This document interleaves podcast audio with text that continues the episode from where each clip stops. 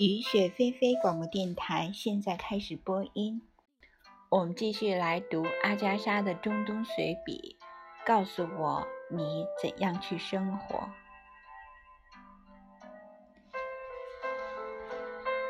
为我们洗衣服的女人迟迟不把我的棉布外衣送来，于是我斗胆穿上了帝国创建者妻子穿的山东绸上衣和裙子。以前我一直没有勇气穿它们。马克思看了我一眼：“你穿的这什么呀？”我辩解说：“这身衣服很舒服，很凉爽。”你不能穿成这样，马克思说：“去换身衣服。”我一定要穿，买都买了，太可怕了！你就像普纳的那些让人讨厌的官太太。我郁闷地承认，当初自己也有点怀疑会有那样的视觉效果。马克思怂恿道：“穿那件青绿色皮衣吧。”上面有哈拉夫陶罐上那种波状菱形花纹的。我不悦地说：“我希望你不要把用在陶罐上的字眼用在我的皮衣上。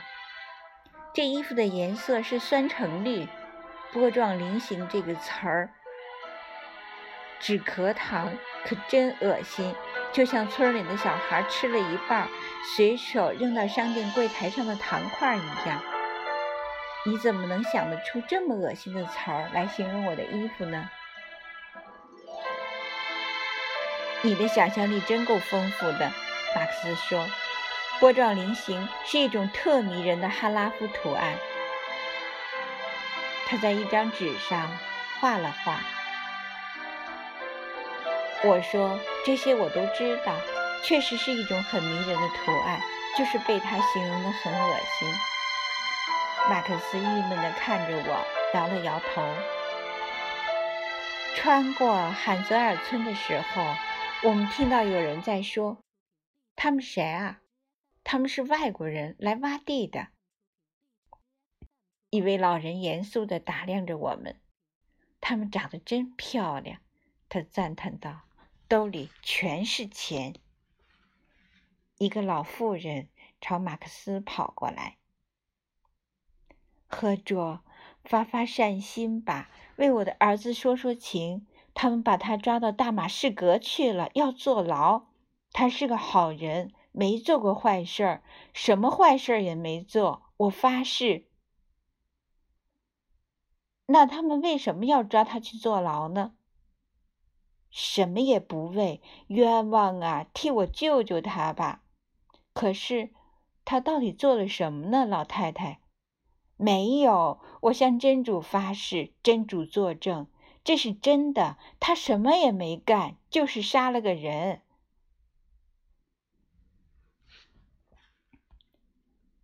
又一件令人担心的事发生了。杰拉布鲁来的几个工人病倒了，躺在查加巴扎的帐篷里。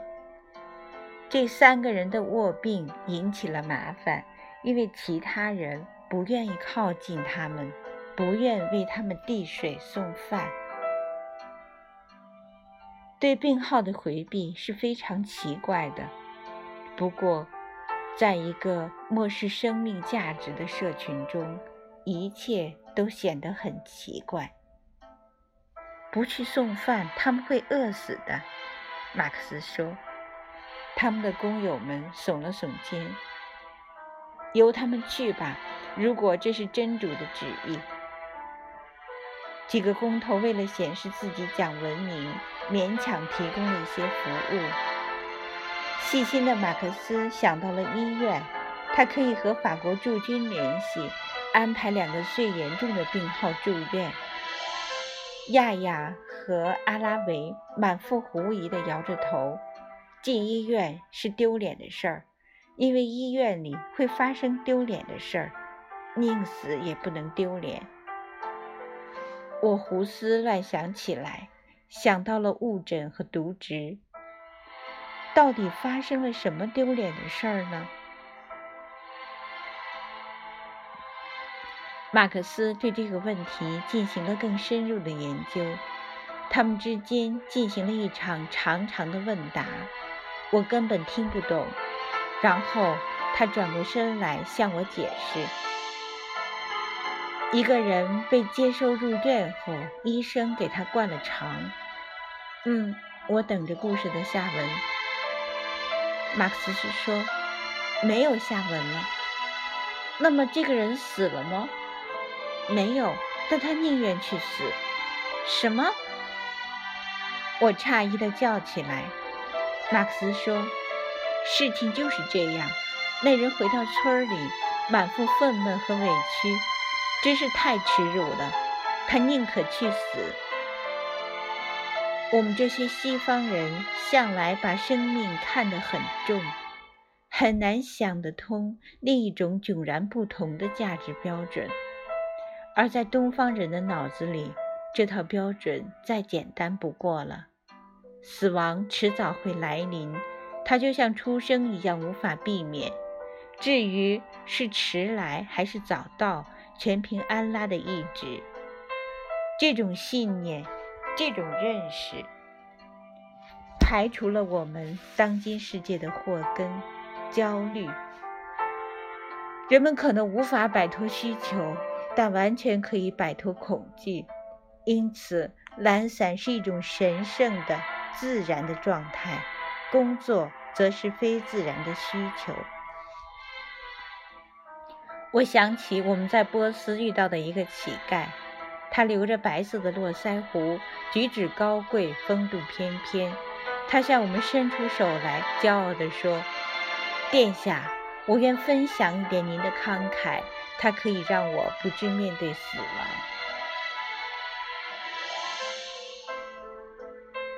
两个病人的病情更严重了。马克思去卡米利什卡米什利向法国司令求援。那的官员人很好，一向乐于助人。他们给马克思介绍了一位军医，军医立即和他一起赶赴西丘查看病人。他证实了我们的担忧：这两个人真的病了。他告诉我们。其中一个来的时候，健康状况已经很糟糕，没什么希望康复了。他建议把两个人都送进医院。经过劝说，那两个人同意进医院。他们立刻坐车走了。法国医生还很好心地给了我们一些药效颇强的泻药。他向我们保证说，这种药吃了，马都吃了都管用。这种药当然很必要。工人们常常因为便秘来找马克思，而普通的便秘药似乎根本不管用。两个病人中有一个死在医院，另一个正在康复中。死讯是两天后传到这里的。我们得知他已经被安葬了。阿拉维神情严肃地找到我们。他说：“这个问题关系到我们的声誉。”我的心脏微微下沉。紧跟“生育”二字而来的总是花钱。阿拉维接着说：“这个人客死他乡，又葬在他乡，在杰拉布卢，这会让我们受到极大的责难。可我们又没法救他的命。”马克思说：“他来的时候就病了，我们已经尽力了。”阿拉维把死亡这个问题甩在一边，死亡不算什么，重要的不是这个人的死，而是他的下葬问题。他被埋在异乡，他的亲属、他的家人该如何自处？他们会背井离乡，赶到他被埋葬的地方去。一个人死后不能埋在家乡，是一种耻辱。马克思说。他想不出自己当下该做什么，人已经下葬了。阿拉维的建议是什么呢？给他们悲痛的家属一些钱吗？是的，可以考虑。但阿拉维真正的建议是掘墓。什么？再把它刨出来？正是合卓。把尸体运回杰拉布鲁，把一切仪式都安排的体体面面的，您的名誉就不会受损了。马克思说：“他没有把握能办成这种事儿，看起来似乎没有可行性。”最终，我们跑去卡米什利咨询了法国驻军，他们认为我们疯了。没想到，这反而坚定了马克思的决心。他承认这件事很愚蠢，可是到底有没有可行性？